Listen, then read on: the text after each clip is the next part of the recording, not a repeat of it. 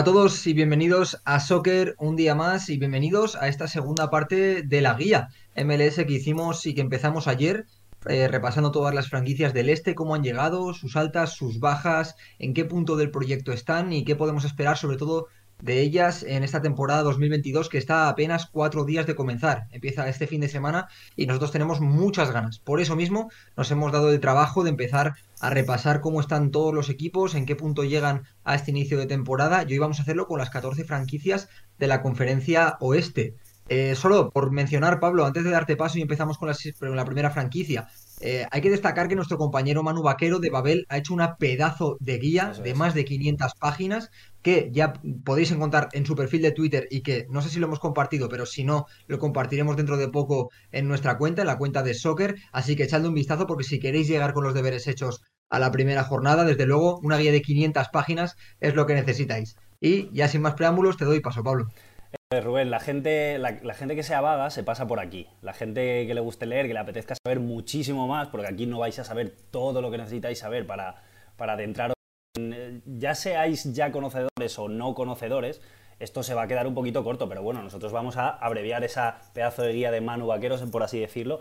Y Rubén, eh, vamos con el oeste, que tiene una curiosidad este año, y es que Nashville, que estaba en el este, la tenemos en el oeste. Charlotte, que es la debutante este año, está en el este y bueno, eran, impares, de hecho eran 13 y 14, ¿te acuerdas? Bueno, os acordaréis todos en el chat que tenían que jugar algunos partidos el este contra el oeste, que eso pues no había sucedido nunca en la historia de MLS. Entonces este año la tenemos en el oeste.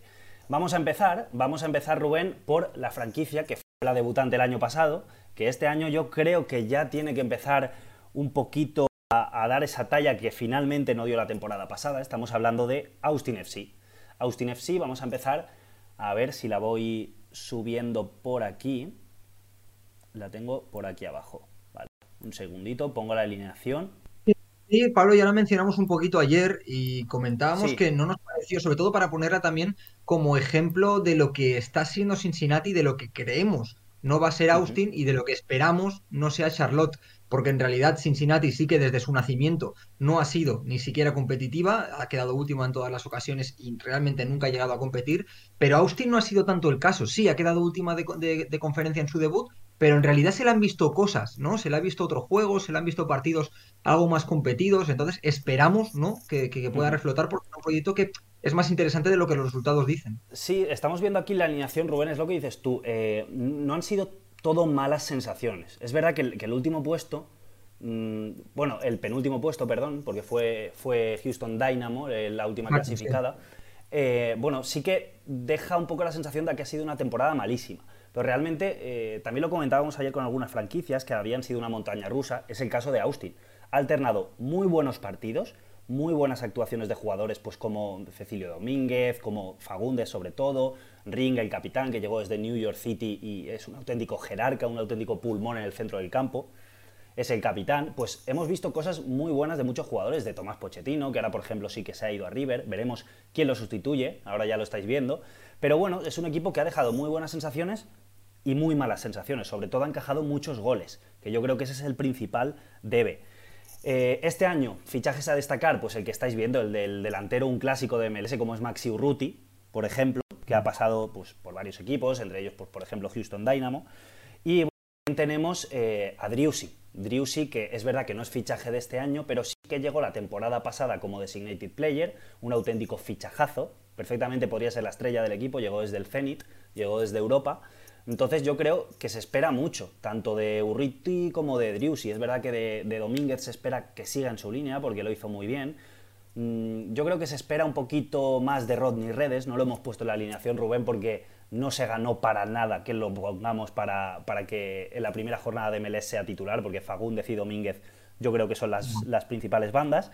Y pues bueno, yo creo que estarás conmigo en que el objetivo no podemos decir que sea meterse en playoffs sí o sí, pero sí que desde luego mejorar los, los resultados, sobre todo en clasificación, quedarse, quedarse cerca de playoffs, mejorar sensaciones.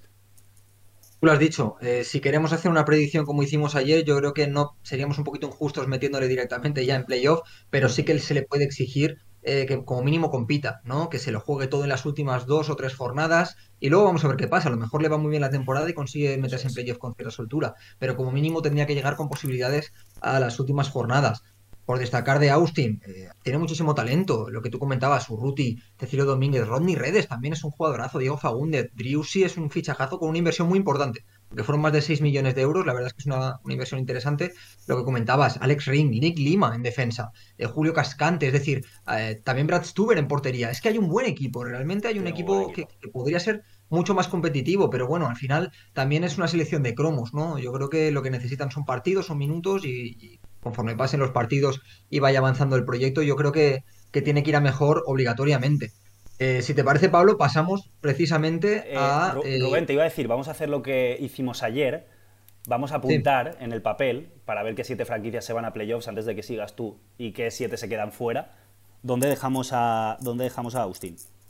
Yo ya, ya te lo he dicho, yo creo que Austin tenía que quedarse fuera.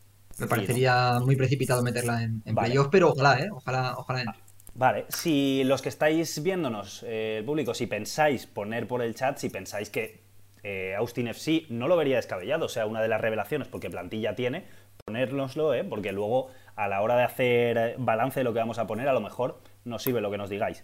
Dale. Y justamente iba a decir que eh, un ejemplo, un espejo en el que mirarse eh, para Austin es el de Nashville, que es el siguiente equipo que vamos a analizar. Nashville es una franquicia muy joven que desde el principio, la verdad es que está demostrando hacer las cosas muy bien. Está apostando por eh, talento de la liga, ¿no? Con talento que tenga ya experiencia en la competición, que traiga unos cuantos partidos detrás. Y la verdad es que está funcionando muy bien, con Gary Smith al, al frente. empezó la primera temporada metiéndose en playoff a través de play-in esta temporada ha quedado tercero y la verdad es que ha hecho una campaña muy, muy, muy notable. Eh, eso sí, en la otra conferencia, como hemos comentado. Y de cara a esta temporada, pues sigue un poquito una línea continuista, ¿no? Vemos fichajes de Sean Davis, también dicen Zubac, de Tial Bumburi, bueno, jugadores que quizá no tengan eh, tanto cartel, ¿no? no sean tan espectaculares, no veamos que son una fuente de talento, pero que sí que traen muchos partidos detrás en MLS y al final eso es lo que te hace competir. Entonces yo creo que línea continuista y no sé si pueden mejorar resultados, ¿no? Y seguir con la línea ascendente, pero como mínimo yo creo que podemos esperar que Nashville esté entre los elegidos. Hombre, es que Rubén, yo creo que si ya mejoran resultados, ya estamos ante una candidata al título perfectamente en su tercer año. Eso es una locura. Sí que es verdad que lo, normal o lo que se le pide a, un, a, una franquicia es que mejore lo que hace una temporada, lo que hace la temporada anterior, ¿no? No que lo empeore, eso no es el objetivo de nadie. Entonces estaríamos hablando de que el objetivo de Nashville es eh, aspirante o candidato. Es que no a ver, es muy arriesgado, pero ¿qué dirías tú? Mira, yo, si quieres que lo, que lo etiquetemos, yo diría que Nashville ya es aspirante y creo que lo que tiene que convertirse ahora es en candidato en un equipo en el que de verdad podamos eh, apostar, ¿no? Y por el que podamos decir que, se puede apostar sin, ningún temor. Hasta ahora ha sido aspirante, pero yo creo que podemos ya meterlo en, en, la etiqueta de candidato de cara a esta temporada. Pues estoy totalmente de acuerdo contigo estaréis viendo en la alineación que Rubén ha comentado fichajes, pero bueno, es que yo creo que prácticamente el 11 no se va a tocar, no son fichajes que apunten a ser titularísimos. Eh, vemos que encima es una franquicia que, por eso decimos que tiene que ser aspirante o candidata dentro de unos poquitos años, porque aguanta nombres como Randall Leal, como Hani Mukhtar, que estuvo ahí, ahí peleando junto a Carles Giles MVP, junto a Tati Castellanos. Finalmente no se lo pudo llevar, pero desde luego está entre los tres mejores jugadores de toda la competición. Aguanta nombres como Zimmerman, eh, Willis en portería, tiene un auténtico equipazo. En ese aspecto, y, por cerrar un poquito Nashville, y ya si quieres vamos con predicción y saltamos, eh, yo creo que la clave es seguir dominando áreas con Mukhtar y con Zimmerman, que al final son dos ventajas competitivas descomunales, como muy pocos equipos tienen en, toda la competición, y luego ver si, si, si, puede haber piezas complementarias que puedan sumar peso, ¿no? No sé si a lo mejor eh, Bumburi puede entrar un poquito por Sapón y aportar un poquito más de gol porque Sapón no ha terminado de funcionar, pero bueno, eso nos lo dirá, como tú dices, eh, los partidos, ¿no? A medida que vayamos viendo cómo avanza la competición, veremos cuáles son los elegidos. Como de mm. entrada no hay fichajes estrella, hay un buen bloque. Yo creo que eh, Gary Smith también lo va a mantener y vamos a ver qué tal evoluciona a lo largo de la temporada. Sí, de momento Gary Smith ha demostrado eso, que sigue la línea continuista, por mucho que Sapong no aporte esos goles, ya los aporta, ya los aporta Mukhtar, Sapong aporta mucho más aparte de eso, entonces yo creo que, no está mal tirada que siga siendo titular. Con todo esto, Rubén, eh, damos por hecho que se mete en playoffs, ¿no? Yo lo meto dentro, sí. Vale, lo metemos. Si estamos hablando de que es candidata. Ahora luego, eh, que sepáis los del chat, nos vamos a mojar incluso más, vamos a dar incluso un campeón de MLS, así que estad atentos porque si os lo queréis apuntar, Eh, ya os digo, vamos a acertar y de eso no hay dudas. Eh, Rubén, vamos con Colorado Rapids. Vamos con Colorado Rapids un momentito porque tengo. Subo por aquí la alineación. Colorado Rapids, recordemos que quedó primera del oeste la temporada pasada. No, Gran sorpresa. Sí, diría que contra todo pronóstico tampoco está un poco feo decir eso, pero sí que fue la gran sorpresa. Eh, es una franquicia que estuvo ahí cuarta, quinta, por momentos tercera, y en el último momento pegó la escalada gracias a que Sporting Kansas City y Seattle se relajaron un poquito, no lograron los resultados esperados, y ahí estaba Colorado Rapids al acecho. Una franquicia que, Rubén, desde que Robin Fraser eh, cogió la nave en 2019, es una franquicia que ha ido para arriba. Siempre se ha ido metiendo en playoffs y hasta que el año pasado quedó primera del oeste. Entonces, sí que es verdad que luego en los playoffs, ya sabemos, los playoffs son la jungla, los playoffs puede pasar cualquier cosa, no lo hicieron bien, eh, cayeron a las primeras de cambio. Entonces, con todo esto yo creo que la temporada que viene mm, se puede esperar que, o, que aguante ahí el tipo, quizá no que quede primera del oeste, pero sí que se meta en playoffs y que los playoffs los pelee. Va a ser difícil, eso sí, porque bueno, ha tenido salidas muy importantes y no ha tenido refuerzos a la altura de las salidas. Es decir, estáis viendo ahora la alineación. Evidentemente, no veis a Kelly Acosta y no veis a Cole Bassett. Cole Bassett se ha ido al Feyenoord, Kelly Acosta luego analizaremos el AFC, pero era titularísimo. Es, de hecho, es una pieza muy importante para Berholter, aunque no sea en la selección en el USMNT, aunque no sea titularísimo siempre, pero es una pieza muy importante. Esos son dos bajas muy importantes. Eh, Jack Price y, Kaye van a tener que esforzarse un poquito más, sobre todo también Warner. Y, bueno, yo creo que son dos piezas. Y luego, por cierto, se me olvidaba, Cole Bassett, que es verdad que es difícil que tenga sustituto, pero entre los fichajes a destacar yo sí que destacaría el de Max Alves, un jovencísimo jugador de 20 añitos que llega desde el Flamengo, ha sido una apuesta fortísima por él, 900.000 euros, casi un millón se ha pagado por él, era una de las promesas del, Flamengo, la verdad, yo me acuerdo cuando lo ficharon que desde el Flamengo, eh, esos típicos tweets de aficionados que veías, no querían que se fuera y no entendían por qué se iba a MLS. Entonces, Colorado Rapids ha comprado una joven promesa. Es verdad que la primera temporada seguramente no está a la altura del nivel que ofrecía Cole Bassett, pero sí que mucho ojito, mucho ojito. No lo hemos puesto en la alineación, pero ojito al brasileño Max Alves. Luego vamos a ver cómo funciona también en la línea defensiva, pues eh, Abubakar Keitano, que ha llegado y quizá pueda tener también la alternativa. Eh, el tema de mantener a, a, Trusty, bueno, vamos a ver qué tal, qué tal funciona. Eh, yo creo que es una franquicia que como mínimo es, interesante y creo que va a seguir siendo muy competitiva. Eh, luego aquí nos lo hemos dejado fuera de la alineación, pero también han incorporado a Brian Acosta, ¿no? De, de FC Dallas, que bueno, puede ser un jugador también experimentado en la competición y que puede aportar mucho. Entonces, vamos a ver, ¿no? Eh, sabemos que sobre todo en, en, MLS las franquicias no tienen un once tipo. Esto que nos está pasando con el Madrid, de que sabes decirlo de carrerilla, o como pasa en un montón de equipos europeos que tú sabes decir un once de carrerilla, no pasa en MLS en realidad. Eh, van variando muchísimo, hay parones, hay, hay un montón de factores que influyen. Entonces yo creo que Colorado lo que sí que tiene es una plantilla bastante preparada para seguir con lo que está haciendo. Eh, precisamente nos dice Tomás Gómez en, el chat, equipazo los Rapids, no sé cómo perdieron en Conca Champions. Bueno, al final yo creo que también el tema de Colorado quizá es un poquito falta de talento diferencial, ¿no? No tiene una superestrella en ataque, no tiene a lo mejor Sí que a lo mejor tenía cool base, pero también le, le, costaba hacer números. Yo creo que al final en, en, momentos decisivos le falta a lo mejor un poquito de determinación arriba, ¿no? Pero bueno, no obstante, yo creo que sí que está muy preparado para competir en el día a día. Y yo, si quieres que hagamos ya el pronóstico, Pablo, le espero bastante arriba. Espero otra vez no solo en playoffs, sino quizá en un top 5 seguro. Hombre, desde luego que quedarse fuera de playoffs sería un descalabro. Sería un descalabro que seguramente se haga cuestionar el proyecto, se haga cuestionar la figura de Robin Fraser. Entonces es algo que a priori parece difícil que pase. Metemos a Colorado entonces de momento en playoffs. Dos de las tres que llevamos las metemos en playoffs de momento. Así que dale, Rubén, a la siguiente. Y yo creo que nos va a pasar como ayer, que nos va a tocar cargarnos alguno ya a última hora, porque ahora viene otro que yo creo que lo vamos a meter los dos sí o sí, que es Portland Timers.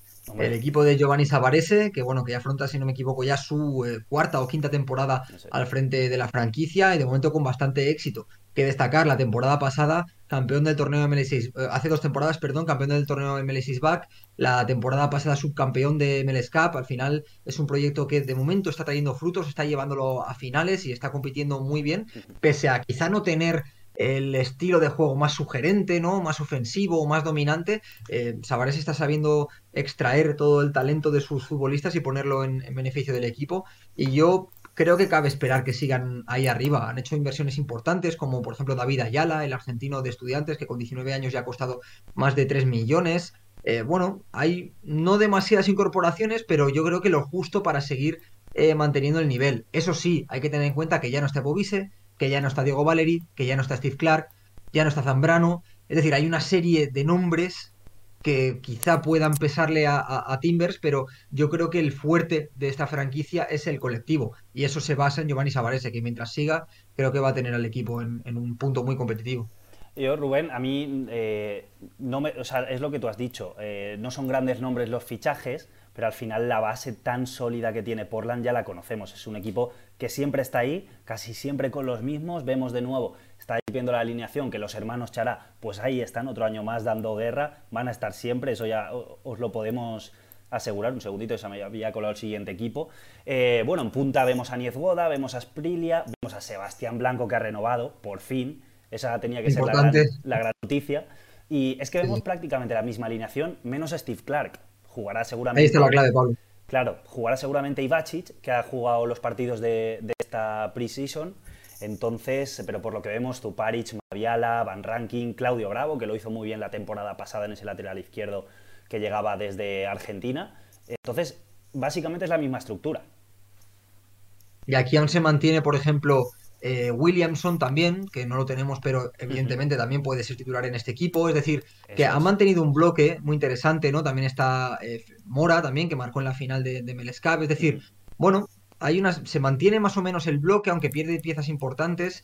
Y realmente, por ejemplo, para, para sustituir a Steve Clark, eh, ha fichado también a Bingham, al, que era portero de Ley Galaxy, que quizá también pueda tener la alternativa y entrar como, como portero titular. Sí, ya decimos esto. Lo hemos puesto en el 11 a Ivasic porque ha jugado los tres partidos de, de, pretemporada, los ha jugado Ivasic. No sé a Bingham claro, claro. si de momento está tocado. La verdad que lo desconocemos, pero sí, perfectamente puede jugar también que al final yo creo que sobre todo el portero es una cosa que hasta que no empiece la temporada no veremos por dónde tira Sabarese, pero que yo creo que la clave es lo que decíamos, que ha mantenido el bloque, eso sobre todo, y que luego las piezas importantes que ha perdido más o menos las ha sabido eh, contrarrestar, ¿no? Con Bingham, eh, también con, David Ayala, ¿no? Que es una apuesta interesante en el centro del campo, entonces, bueno, yo creo que la clave es Sabarese y sobre todo mantener el bloque, los blancos, los chará, eh, los bravos, Zuparech y Mavial ahí en el centro de la, de la zaga, así que yo creo que si tenemos que ir a la predicción, yo los doy como, como seguramente candidatos a MLS Cup y, vamos, y para meterse en, en playoff seguro. Pues entonces,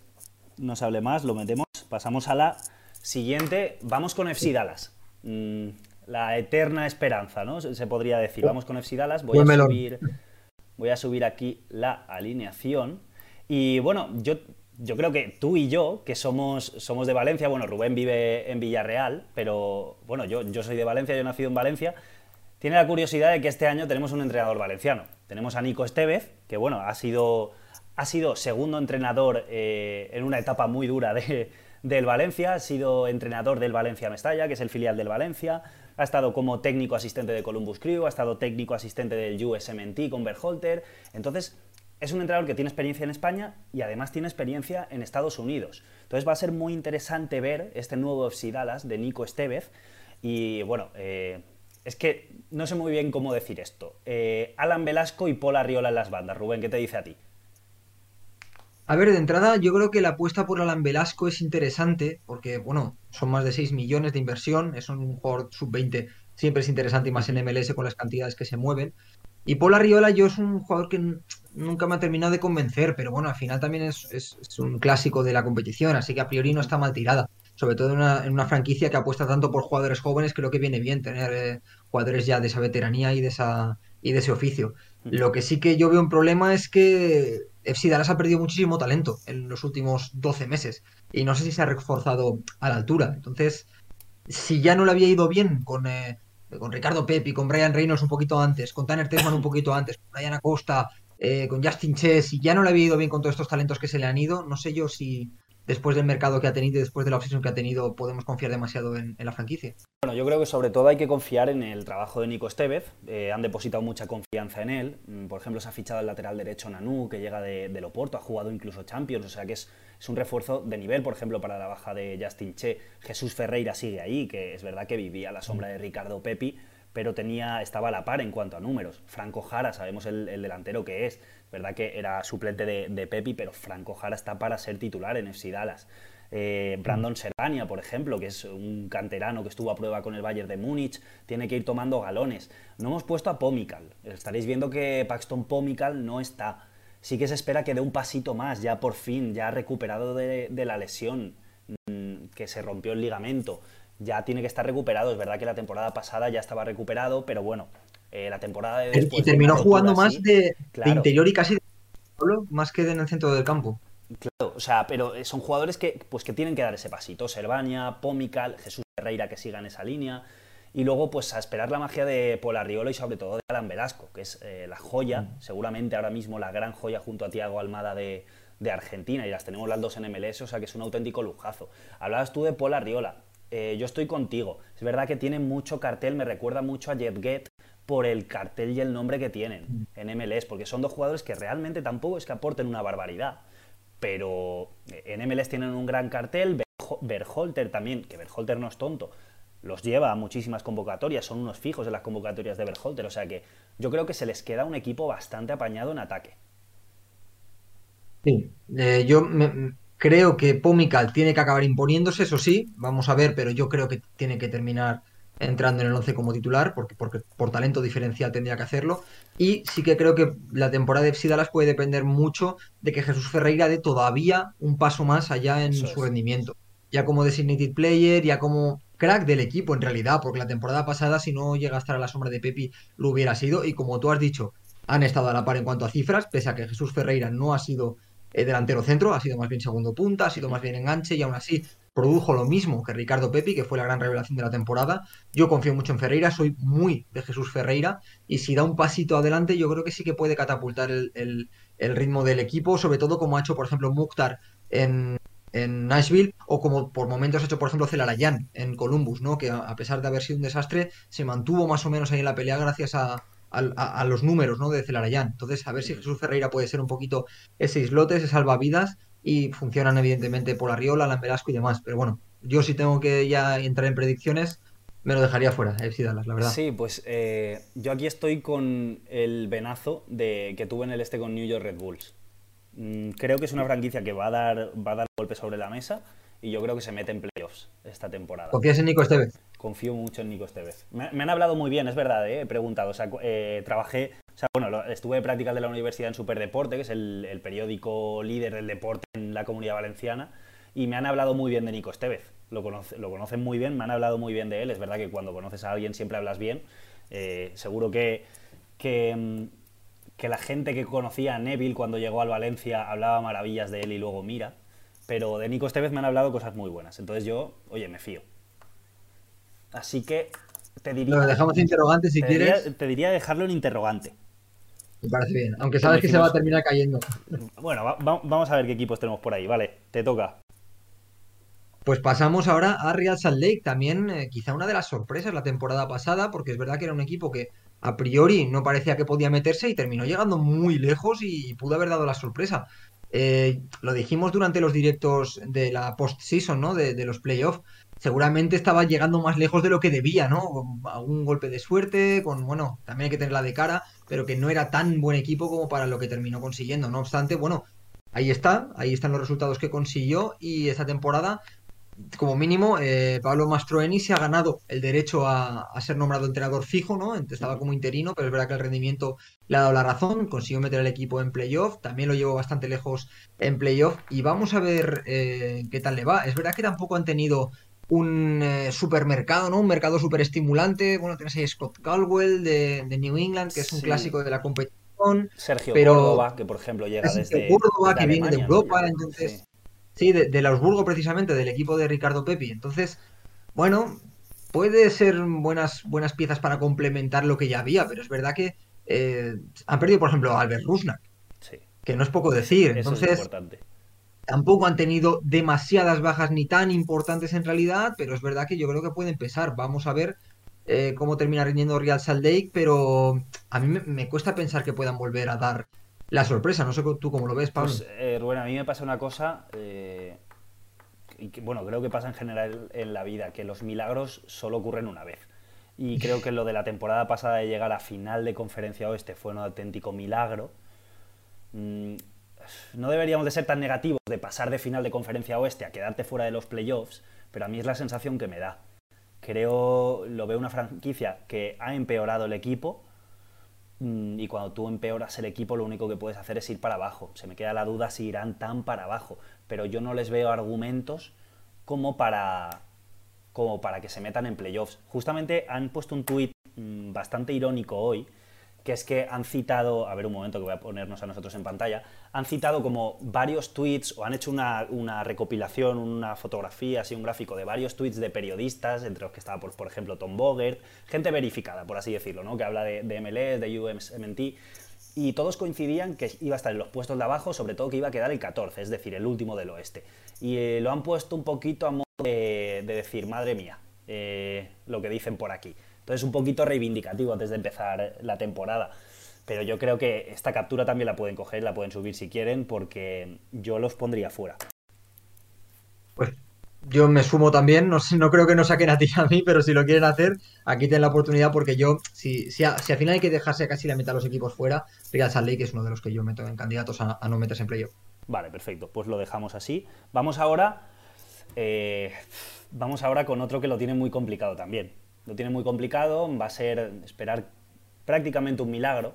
Yo sé que es un equipo que, gusta mucho porque es un histórico. Estamos hablando de Houston Dynamo. Houston Dynamo bueno, lleva varias temporadas quedándose fuera de playoffs, ha quedado último del oeste esta última temporada.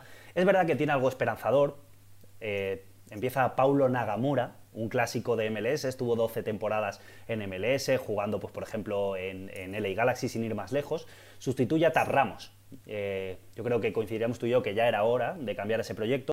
Veremos Paulo Nagamura, porque también no tiene mucha experiencia, de hecho tiene muy poquita experiencia, pero sí que es verdad que viene de la mano del el nuevo dueño. Eh, el nuevo dueño que se llama, lo tengo por aquí, Ted Seagal, que no me lo sabía, Ted Seagal, dueño de EJS Group. Eh, bueno, es el nuevo inversor, el nuevo propietario de la franquicia, ha depositado más de 400 millones de euros por la franquicia de Houston. Entonces Paulo Nagamura pues empieza con mucha confianza de la directiva porque es el elegido en esta nueva etapa de Houston Dynamo. Entonces un Houston Dynamo, Rubén, nueva vida para la, para la franquicia y a ver si gana un poquito de estabilidad, porque la verdad es que no ha sido tampoco el mejor contexto para rendir para ningún futbolista. No le ha sobrado el talento a Houston Dynamo, hay que empezar por ahí, pero es verdad que el que ha podido tener tampoco ha podido lucir por un poco eh, que la franquicia no termina de despegar, no termina de despertar y ha tenido un contexto un poquito complicado. Ahora tenemos jugadores de talento, ¿no? Como Bert, por ejemplo, ahí en, en punta, Picol también es un clásico de la competición, también puede aportar bastante, pero tú ves la alineación y tampoco es que te sobre lo que decimos el talento diferencial. Entonces, no. Si al final es lo que decimos, hay que dejarse casi la mitad de los equipos fuera en las predicciones, no, no veo un motivo para meter a Houston Dynamo. Comenta Luca Grassi, se rumorea que quieren fichar a Héctor Herrera, el del Atleti. Sí. Pues fíjate qué buen fichaje sería, evidentemente, ¿no? se rumorea, pero yo creo que ya no sé si va a llegar a tiempo. Eh, es verdad es que, la competición empieza en cuatro días. Claro. Y, no sé. Sí, sí. Y conociendo a Simeone lo maniático que es con no dejar salir a jugadores, lo que le ha costado, lo que le costó en su día soltar a Gameiro, que era suplente y no jugaba para, el Valencia, a, a Tripier, eh, bueno, porque Tripier ha argumentado motivos familiares, pero que si no, no se iba ni loco porque no tenían sustituto. Mm, Héctor Herrera el otro día fue titular. Yo creo que eh, si es por Simeone, Héctor Herrera no se va ni de broma. Y más ahora que Coque no está en su mejor momento, que no querrá soltar piezas porque encima el proyecto está tambaleando el de Simeone y no querrá tampoco que la gente abandone el barco. No, no tiene Yo lo veo complicado. Y, tampoco ese sector Herrera de repente sería la solución para que Houston Dynamo empiece a ser un poquito más competitivo. Eh, la temporada pasada ya fue último, como, como comentábamos, ¿no? Ni siquiera Austin, que no tuvo una temporada fácil, eh, quedó por abajo. Entonces, eh, yo creo que esta es una predicción bastante clara. ¿no? Sí, bueno, eh, Rubén, por comentar antes de, predecir, los dos fichajes los tenemos, eh, van, de una al once inicial. Steve Clark, el portero que fue titular con Portland Timbers en la final de, de MLS Cup que perdieron ante New York City, pues mm, yo creo que clarísimamente va de, de, cabeza a ser titular, un clásico de MLS. Y bueno, tenemos el jugador franquicia que ficharon hace un par de días o tres ya creo, que es Sebastián Ferreira, el fichaje más caro de la historia del club paraguayo que llega desde Libertad, desde el equipo paraguayo. 24 años, es delantero, entonces mm, jugaron 4-4-2 Houston Dynamo el año pasado eh, contra Ramos, entonces seguramente Paulo Nagamura yo creo que no tiene argumentos para cambiarlo, mucho más que nada porque tiene a Cory Ver y a Sebastián Ferreira como sus dos puntas, entonces yo vería muy lógico que los dos jugaran arriba. Sí, a ver, estos fichajes sí que son bastante interesantes, creo yo. Eh, por ahí a lo mejor el equipo puede empezar a sumar bastantes números con Coribert y con, y con Ferreira arriba. Vamos a ver qué tal salen, pero bueno, no sabemos si será suficiente, ¿no? Para, no sabemos si le alcanzará, porque al final Houston Dynamo tiene otros problemas que están más relacionados con el juego, que están más relacionados con lo que es la estabilidad, ¿no? De, de la franquicia para que los jugadores rindan y eso sí que no se soluciona con un par de fichajes. Entonces, son interesantes, vamos a ver, ojalá eh, rindan. Evidentemente, Steve Clark también es un seguro, tienes a Esteres también, que es un clásico de la competición, pero no, yo sinceramente no creo que le den. Vale, pues eh, yo creo que la dejamos fuera. Ojalá no vuelvan a quedar últimos, pero yo creo que no van a pasar de últimos a meterse en playoffs ni de broma. Tampoco creo que tengan argumentos para ello, pero simplemente eso. Eh, para los que empecéis a ver MLS o que estéis enganchando a MLS, que sepáis que Sebastián Ferreira fichaje más caro de la historia del club, yo creo que mucho ojo a ese, a ese jugador de momento en Dynamo.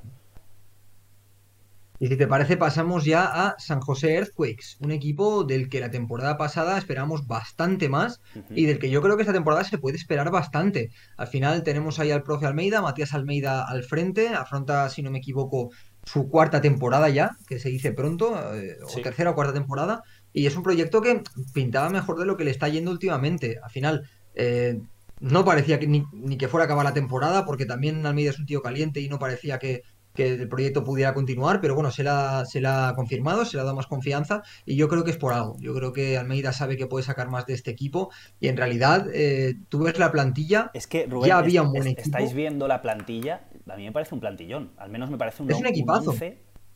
Mm, muy bueno. Y encima bien reforzado. Bovise la temporada pasada también llegó. Ahora ha llegado Jamiro Monteiro. Tienes a Jan Gregus. Eh, es decir, ha habido una serie de fichajes bastante interesantes que entren en el 11 porque es lo que decimos. Eh, al final esto nos lo estamos jugando. Son buenas incorporaciones. Entonces yo creo que es un equipo que ya la temporada pasada rindió por debajo de lo que debería. Y que esta temporada a priori, eh, con los refuerzos que ha tenido, yo creo que deberíamos esperar que se meta en playoff. Eso como mínimo, vamos. Sí, a ver, yo creo que, por ejemplo, Cowell tiene que ir dando, dando pasitos, son 18 años ya los que tiene, ya es mayor de edad. Eh, Chofis, que fue un auténtico fichajazo, fue una auténtica sensación. Eh, este año, pues segunda temporada de, Chofis del mexicano y, yo creo que mm, lo puede hacer incluso mejor. Está, es ese tipo de jugador tipo tipo Celarayán, por ejemplo, ese jugador mm, gustón que gusta mucho ver. Luego tenemos a Espinoza en la, en la izquierda, un clásico también de San José. Yo es que le veo muy buen equipo. Jackson Juel, a ver si, mejora un poquito el nivel y vuelve al radar de, de Berholter para la selección.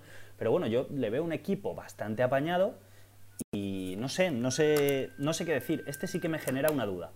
Me genera muchas dudas, porque es eso, es un equipo que, que me apetece mucho que se meta en playoffs, pero, pero no sé, me genera muchas dudas.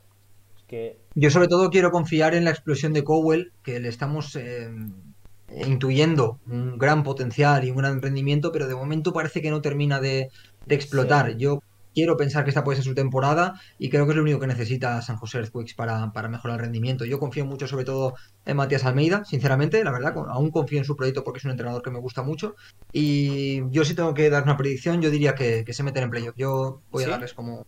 Sí, yo, yo voy a decir que sí. Vale, pues a ver, eh, voy a apuntar Vale, voy a apuntar playoffs, luego cuando hagamos balance vemos, porque a mí, es que me genera muchas dudas. Pero sí que... si, no, no, apuntamos el segundo interrogante. Pablo, ¿hemos apuntado uno con Dallas antes? Sí, vale, vamos a apuntarle interrogante, porque si tú piensas una cosa... Yo es que yo, si me tengo que decantar, me decanto porque se queda fuera. No sé, no me, genera buenas sensaciones. Pues, si, si, no estamos de acuerdo, Ponemos interrogante, ya lo decimos aquí. Vale, perfecto. Pues ahora vamos con eh, LA Galaxy LA Galaxy, segunda temporada de un pedazo de entrenador como es Greg Bunny, a los mandos de la Galaxia. Segunda temporada, empezaron muy bien la pasada temporada, para qué negarlo, pero el equipo se cayó por completo. Se cayó por completo, tenía muy buenos nombres, Chicharito empezó de lujo, iba para, para Pichichi seguramente, para Bota de Oro, que finalmente recordemos que fue Tati Castellanos, se lesionó, entonces no, no pudo seguir a ese nivel pero sí que es un equipo que en general, no solo Chicharito, se cayó por completo, sorprendió muchísimo a todos Y este año yo creo que en el segundo de Greg Bunny tienen que dar un paso al frente. Todos. Todos, todos, todos. A ver un momento que está pitando alguien fuera. Yo no escucho nada de Pablo de todas formas. Eh, no, los auriculares son buenos. Sí, sí, tranquilo, no hay problema. Ahora hablamos de Shakiri, aquí hay que hablar de Douglas Costa. Yo creo que es el auténtico fichajazo por excelencia. Un segundito que suba la alineación. Lo estáis viendo aquí. Estamos hablando de que van a tener por un lado a Douglas Costa, que seguramente parta pues a pierna cambiada, porque en el otro está Kevin Cabral, que también es designated player, el francés que llegó la temporada pasada como young designated player, este año ya en el contrato está, que ya es designated player eh, con todas las letras. Y, bueno, dejó muy buenos detalles la temporada pasada. Esta temporada en, los partidos de, pretemporada lo está haciendo muy bien. Le están dando mucha bola en Twitter. LA Galaxy están poniendo muchas fotos de él. Este es nuestro Kevin, cositas así. Eh, que da pie a pensar de que la apuntan, aparte de Douglas Costa, como una de sus estrellas, junto a Chicharito, Efraín Álvarez estamos viendo también. Hemos puesto Víctor Vázquez y Marqui Delgado porque tampoco se han reforzado en la medular con la marcha de Jonathan Dos Santos. Entonces, a priori, Víctor Vázquez puede retrasar un poquito la posición porque realmente no hay nadie como él con esa calidad. Llega Marqui Delgado de Toronto, tenemos, por ejemplo, el fichaje de Raheem Edwards para el lateral izquierdo, el de 26 años que llega de Toronto.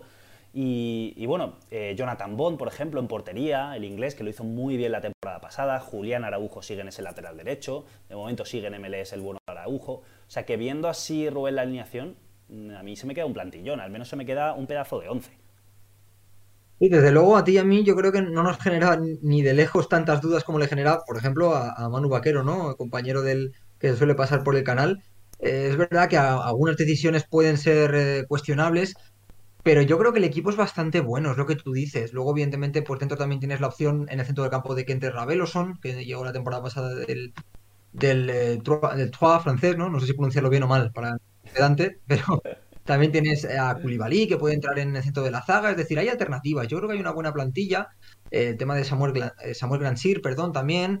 Recordamos que la temporada pasada ya se fichó también un buen recambio para Chicharito, ¿no? Con, con Joveljic.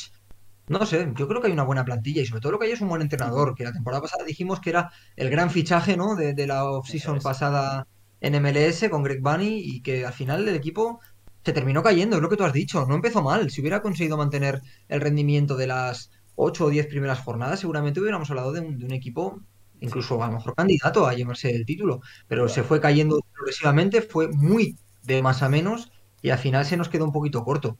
Yo confío mucho en Greg Bunny, la verdad. Ya, le tenía mucha confianza la temporada pasada y se la sigo teniendo esta. Los playoffs tienen que ser una obligación y a partir de ahí intentar ya empezar a, para que el Galaxy vuelva en algún momento a ser lo que tiene que ser. Es que podemos pensar que se, se, la van a volver a pegar porque no es descartable, de hecho es experta en pegársela estas últimas temporadas, pero es que no tenemos argumentos con la plantilla, con el proyecto que tiene detrás, con el entrenador. No tenemos ningún argumento para decir que se van a quedar fuera. No deben de quedarse fuera. Quedarse fuera otra vez sería otro descalabro.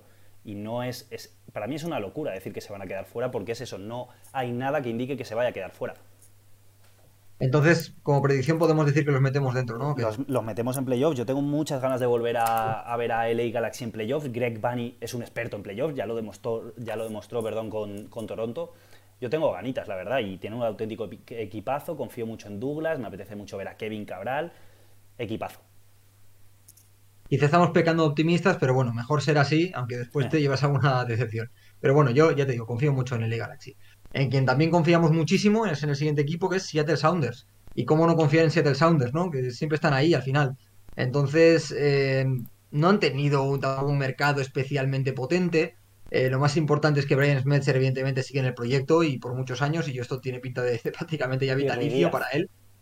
Eh, sí, mantener a Ruiz Díaz, ¿no? También es, importante. evidentemente, recuperar a, recuperar a Morris, sobre todo. Eh, recuperar a Jordan Morris el gran fichaje y tenerlo ya con continuidad durante toda la temporada. y luego, pues sí, por comentar, evidentemente, el nombre de Albert Rusnak. Sí que es importante, ¿no? Que es un jugador que no solo le puede sumar experiencia, no solo le puede sumar eh, galones también a una plantilla que ya va sobrada de, de, esto, sino también números, que también lo necesita cualquier equipo. Entonces, joder, tienes un ataque con Ruiz Díaz, con Jordan Morris, con Rusnak, también puede asomar, eh, si también tiene continuidad y le respetan. Lodeiro, Lo tienes de jugadores. que se nos olvidaba, cierto. Claro, tienes en el centro del campo jugadores con llegada como Roldán y Joao Paulo, que también te dejan una buena cuota de gol. Atrás tienes eh, a Tolo que te lo has inventado como uno de los mejores centro, eh, eh, perdón, defensas de la competición. Sí. Eh, Frey sigue siendo uno de los mejores porteros de la competición. Arreaga, Alex Roldán, que se ha destapado también en, en el lateral. A ver, yo creo que a priori, si no pasa nada muy raro, Seattle Sanders no es que tenga que entrar en playoffs, sino que tiene que ser Es uno de los, para MLS Cup otra vez. Desde luego, totalmente. Coincido contigo, Rubén. Eh, No, y, y ya no candidato, Pablo, yo hablo de favorito. Tiene que estar entre las tres Sí, o cuatro que sí. teníamos a principio de temporada. Sí. Sí, la verdad, porque es que la defensa la estamos viendo. Arreaga y Jaymar Gómez son unos de los. Sí, seguramente estén perfectamente entre los 5, 6, 7 mejores centrales de, de la competición, de los 28 equipos que hay.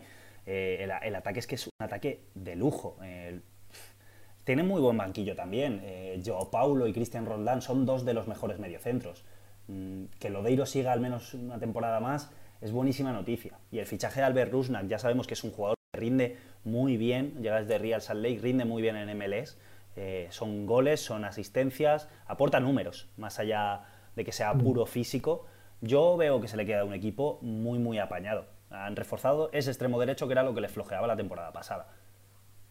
Y luego simplemente por comentar el tema de Leo Chu, el, el brasileño que también ha llegado por algo más de 2 millones, que bueno, tiene 21 años, parece un perfil interesante, Claro. pero que no lo, no lo hemos mencionado porque a priori no refuerza demasiado la plantilla. Sí que es verdad que la temporada pasada andaba muy corta de extremos eh, Seattle y por eso Brian Smeltzer tuvo también que innovar, jugar muchas veces con carrileros y demás. Yo creo que esta vez, ya con Rusnak, ya con Jordan Morris recuperado y con la incorporación de Leo Chu, yo creo que a priori tiene que, tienen que volver los extremos, seguramente el 4-2-3-1 y a campeonar. Si la temporada pasada con todos los problemas que tuvo terminó estando entre los candidatos cuando llegó la off-season, o sea, la post-season, perdón, yo creo que este año más que nunca que, que pueden recuperar ya la estabilidad del proyecto con, recuperaciones de lesiones y demás.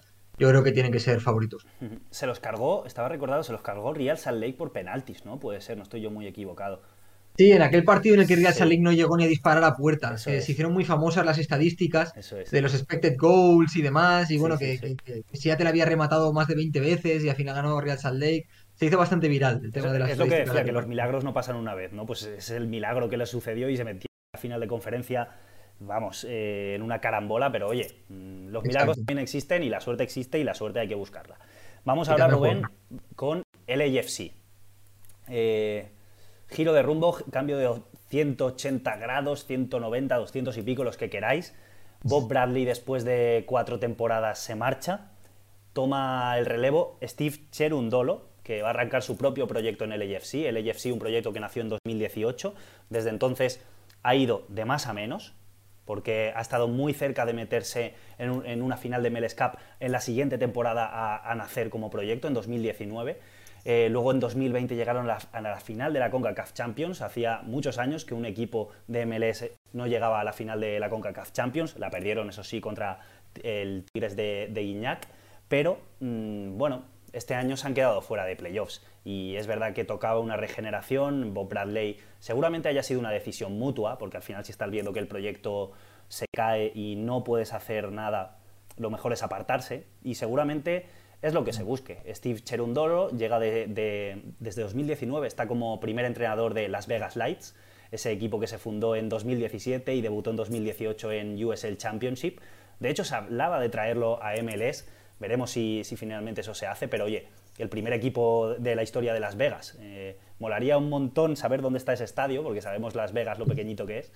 Y sería curioso eh, hacer una investigación sobre ese equipo, me gustaría, pero desde ahí llega Steve Cherundolo. Y bueno, como fichajes, eh, tenemos dos fichajes. A ver, un segundito que no había subido la alineación, que lo veáis. Dos fichajes, Rubén, que yo creo que coincidirás conmigo que van de cabeza a la titularidad. Eh, está Maxim Crepó, el portero que era titular con Whitecaps la temporada pasada, y Don Kelly Acosta.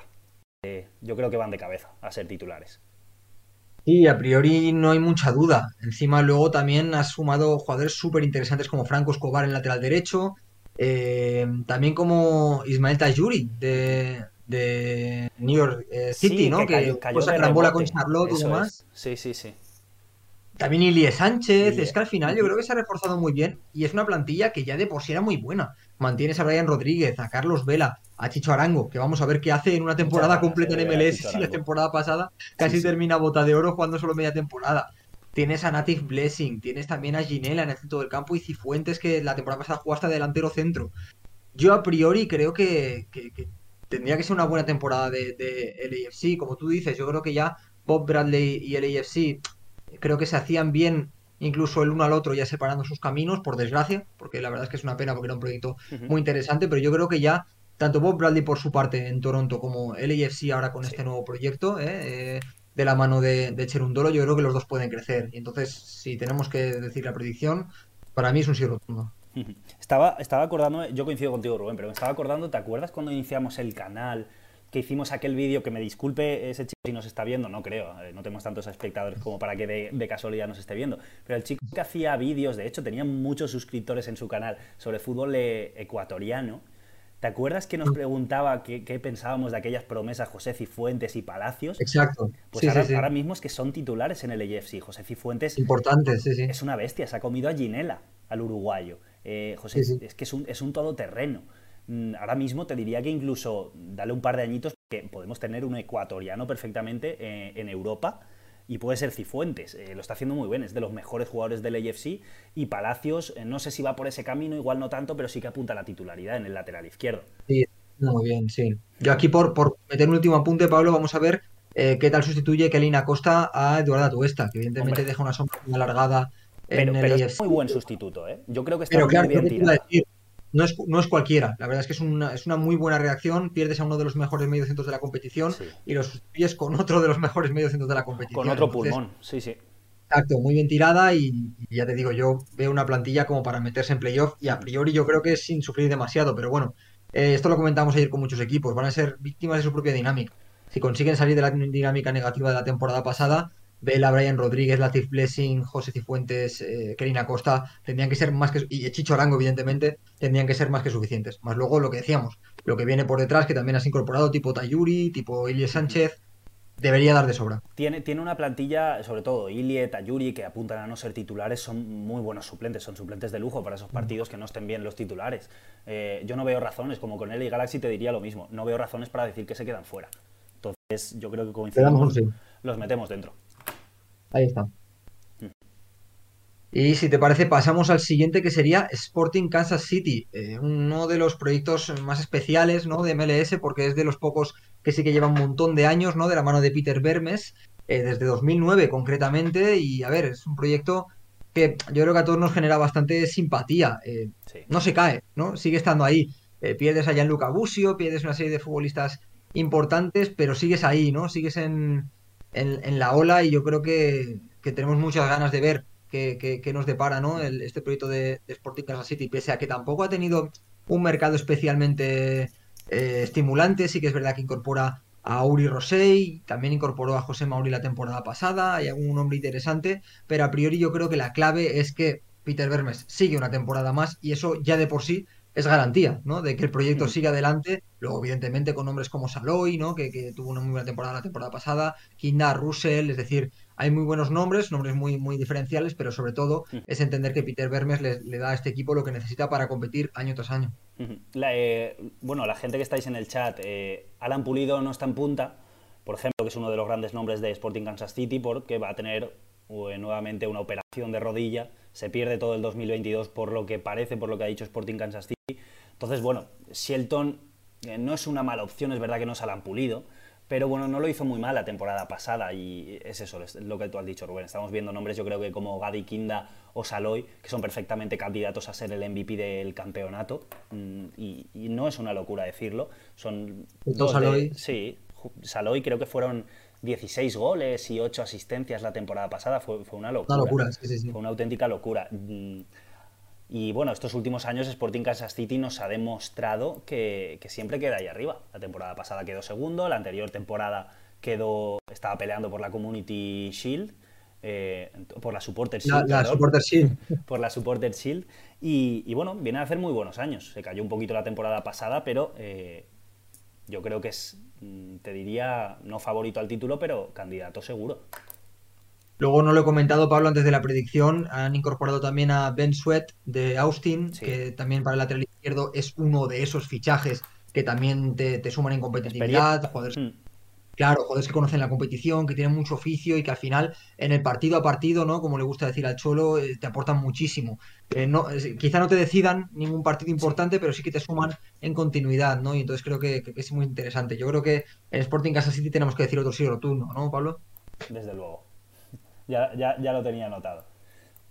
Y en realidad creo que ahí terminamos el cupo, ¿eh? Nos quedan un Minnesota y Vancouver, pero diría que si decimos algún sí más, habrá que cargarse a alguien. Bueno, Vancouver se metió la temporada pasada, ¿eh? entonces. Eh, sí, sí, vamos a terminar y a, ver cómo. Sí, vamos a ver. Vamos con Minnesota.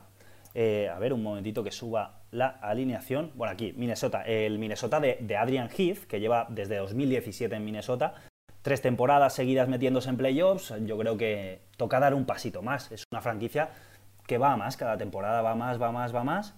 Y no sé, yo creo que esta es la temporada de dar un pasito más. El fichaje estrella es Luis Amarilla, que estuvo ya cedido en, hace dos temporadas, estuvo cedido, lo hizo muy bien, estuvo la temporada pasada en Vélez, ahora sí que llega ya fichado, eh, 3 millones se han pagado por él, jugador franquicia va a ser.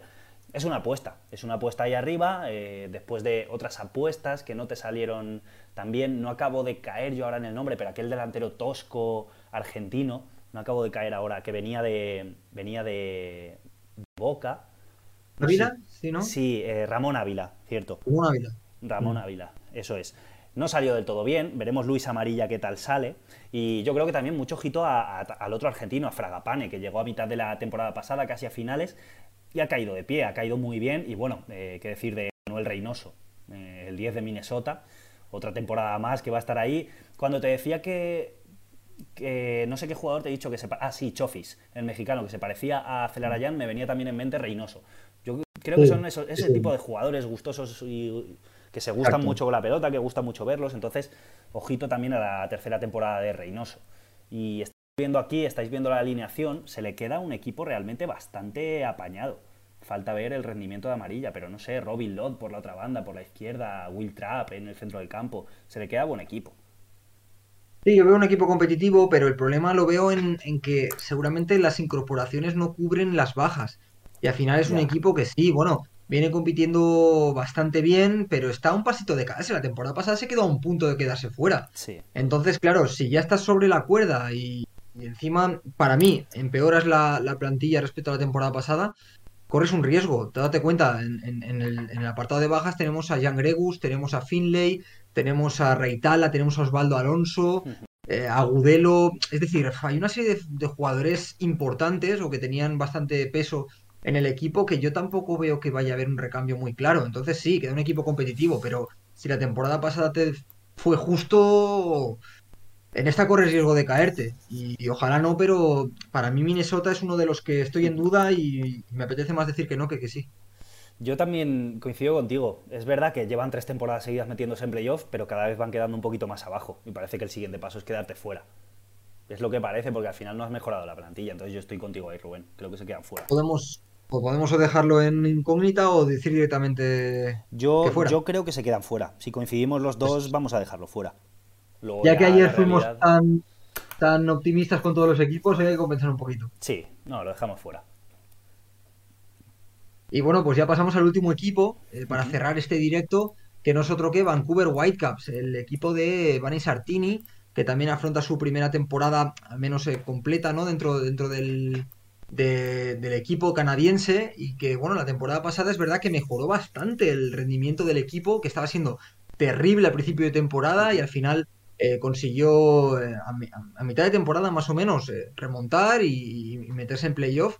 Y es un proyecto más o menos interesante, lo mismo, con jugadores que quizá no son del todo eh, estimulantes, quizá no son del todo, no llamen demasiado la atención, pero bueno, eh, sí que hay buenos nombres, evidentemente está Gold, Jome, Cavallini, bueno, hay buenos jugadores. Lo que pasa es que a mí quizá también se me quede un poquito corto. Eh, en cuanto a altas y bajas, tenemos a Blackmon, que también diría que estaba en el AFC, ¿no? Hizo esta también esta sí, también hizo la triquiñuela, sí, sí, sí. Otra carambola de Charlotte, que bueno, sí, Blackmon es un jugador que te puede sumar bastante competitividad. Tiene a Sebastián Berholter, que bueno, el, hijo de Greg Berholter, que también es un talento que tiene que terminar explotar en, MLS, pero tampoco creo que haya sido un mercado del todo ilusionante, ¿no? Sobre todo después de haber perdido, pues, por ejemplo, a Crepó, ¿no? Al, portero que era una de las grandes estrellas del equipo. No termino de ver que, que Vancouver haya tenido una buena off-season como para pensar en ellos en, en playoff, pero bueno, ya nos sorprendió la temporada pasada al final, así que vamos a ver. Vamos a confiar por, en Ryan Gold, ¿no? Que fue uno de los candidatos a fichaje del año. Cayó de pie, la verdad, llegó a, mitad de temporada el Messi escocés, como lo, como lo apodaron cuando debutó en Escocia con apenas 17 añitos, 16 creo, si no me equivoco.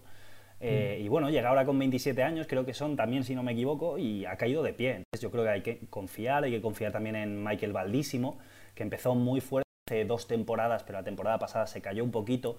Pero ahora mismo apunta a titular realmente, ha jugado los partidos de pretemporada y es una de las, de las grandes de las grandes joyas que tiene MLS realmente. Y arriba, pues bueno, Brian White, Dahome, veremos Cavallini, veremos Cavallini si, si llega, si se recupera, pero a priori apuntan estos dos a ser la, dupla arriba. Entonces, al final se le queda un buen equipo, Rubén, y se le queda un equipo con la misma base que se metieron en playoffs la temporada pasada.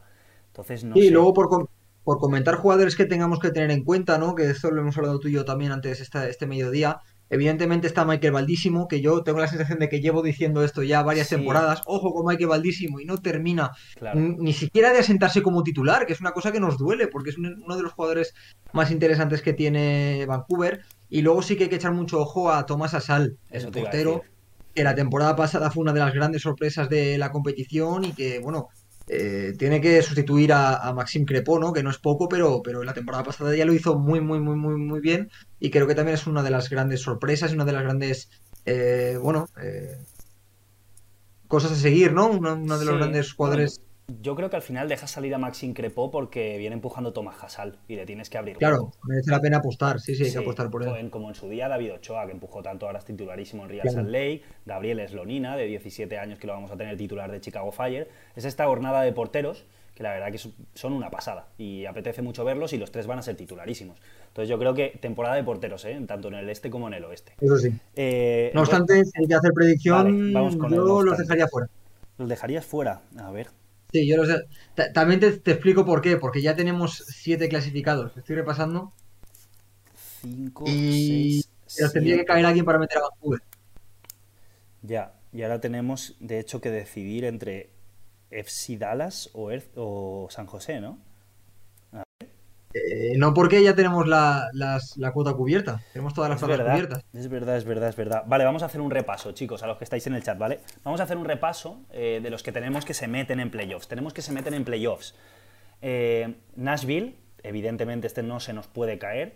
Tenemos a Colorado Rapids, sería un descalabro, que una temporada después de quedar primero del oeste se cayeran. Tenemos a eh, Portland, Timbers, Damos por hecho que se va a meter un clásico de, esos playoffs. De hecho, mm, uno de los favoritos, ¿no? Se puede decir. Si hablamos de 3-4 favoritos a la MLS Cup, hablamos de Portland.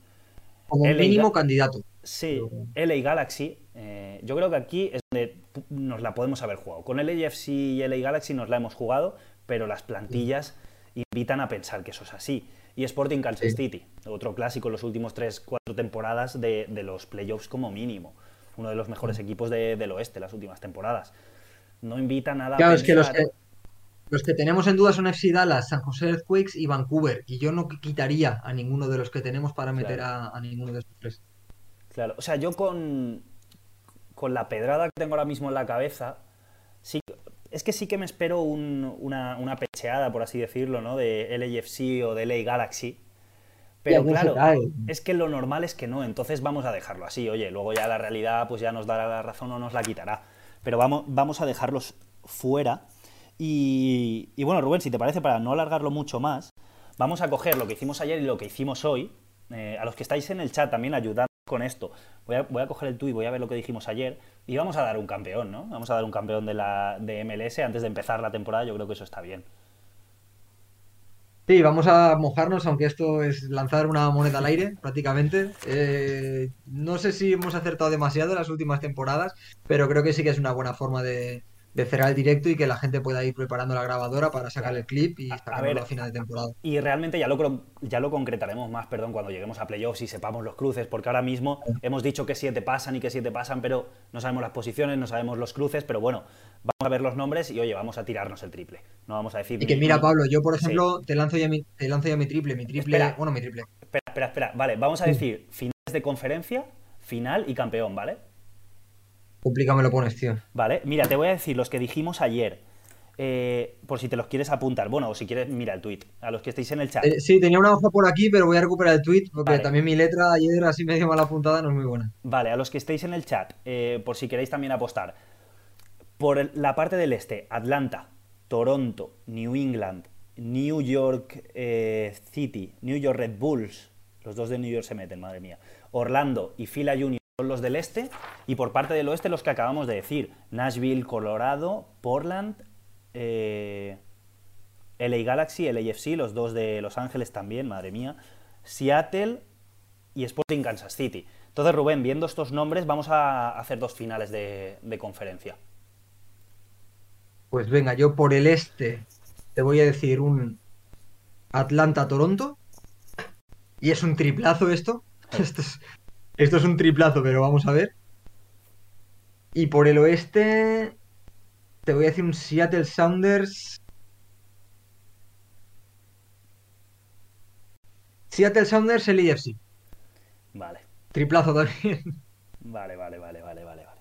A ver, lo de Atlanta y Toronto me gusta mucho. Me gusta muchísimo.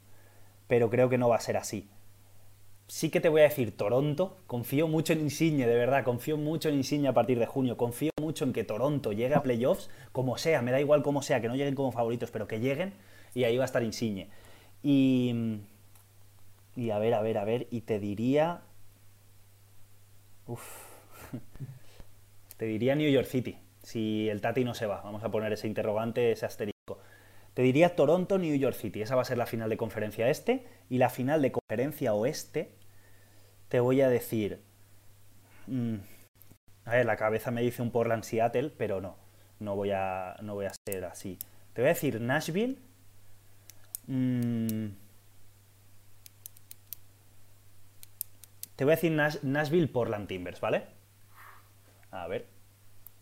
Ah, vale, digo, hemos perdido a Rubén, pero no, ahora enseguida lo recuperamos. A ver, un segundito. Rubén, ¿me oyes? Sí, ¿tú me oyes a mí? Sí, sí, sí, lo que pasa es que no te veo. Ah, pues espera, voy a intentar solucionarlo. Vale, de todas formas lo voy diciendo. Eh, por el este dicho, Toronto. Ahora sí, ahora sí que te vamos a ver.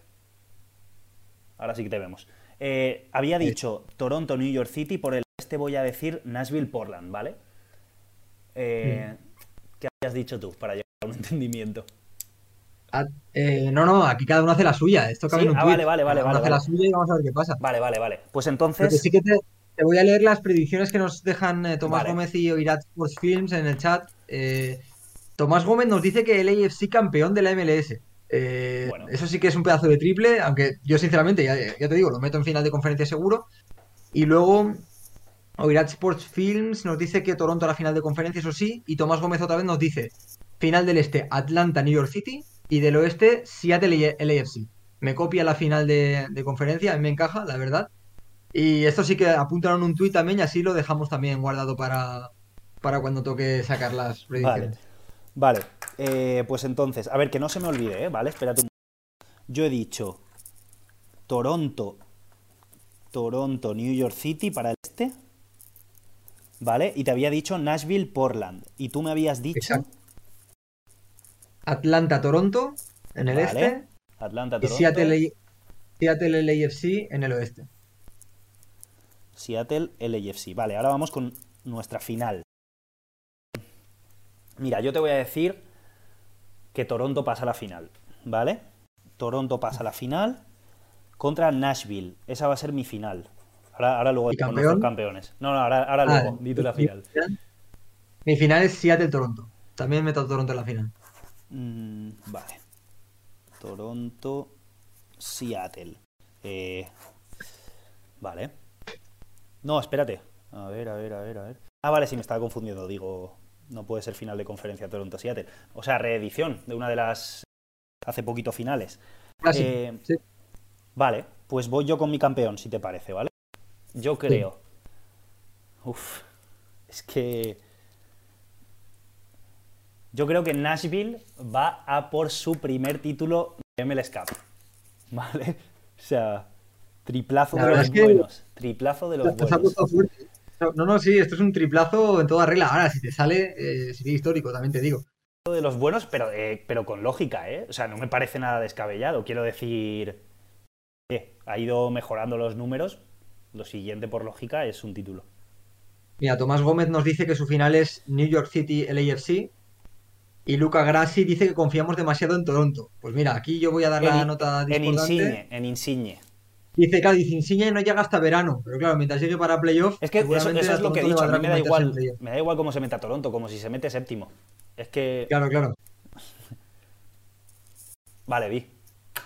Vale, mi campeón es Seattle Sounders. Confío muchísimo en que un equipo que la temporada pasada luchó contra todo, contra la suerte, contra todo, y aún así eh, no le fue nada mal, porque el partido que se quedó fuera en, playoff ya vimos cómo fue, y si no llegaba a ser por eso, creo que hubieran seguramente en final de conferencia. Y esta temporada han fichado bien, recuperan a Jordan Morris. Yo, para mí, es mi campeón. Bueno, lo, lo, veo, lo veo razonable. Lo veo razonable. ¿Qué pasaría en una final entre nuestros campeones, Nashville Seattle? Yo ya lo tengo claro. Yo creo que ganaría Seattle, solo por puro oficio. Sí, no, por experiencia. Bueno, pues, eh, pues aquí lo tenemos. Ahora lo pondremos en un tweet para que quede ahí para la posteridad y dentro de unos meses hablamos. Pues para quien esté viendo esto en, tanto en directo como luego también en YouTube o en, Spotify o en las plataformas de, de, podcast cuando lo subamos, que seguramente lo subiremos mañana, muy atentos porque subiremos el directo de ayer y el de hoy mañana para que tengáis ahí todas las predicciones, la guía con el repaso de todos los equipos que creemos que ha quedado bastante chulo. Dejadnos también vuestra predicción en el tweet. Eh, buscad el tweet, lo fijaremos, si te parece, Pablo, ¿eh? lo dejamos fijado hasta que hasta nuevo aviso. Oye, y, que la gente nos deje. Y, y porque si cuando recuperemos ese tweet vemos en las respuestas que alguien ha acertado, oye, eso se dice. Y, sale la fama y al estrellato directamente o nos quita el puesto a nosotros. Y le regalamos una camiseta de soccer ¿eh? del canal o algo así, de una gorra, algo habría que, plantear, pero sí. Sí, o nos vamos uno de nosotros y, que siga. Y se la damos en mano. que, que, eh, que nos dejen sus predicciones en, el tweet ¿eh? y, lo, y, lo, iremos repasando. Así que nada, vale. muchas gracias a los que habéis estado al otro lado, tanto ayer como hoy. La verdad es que hemos disfrutado mucho haciendo esta mini guía.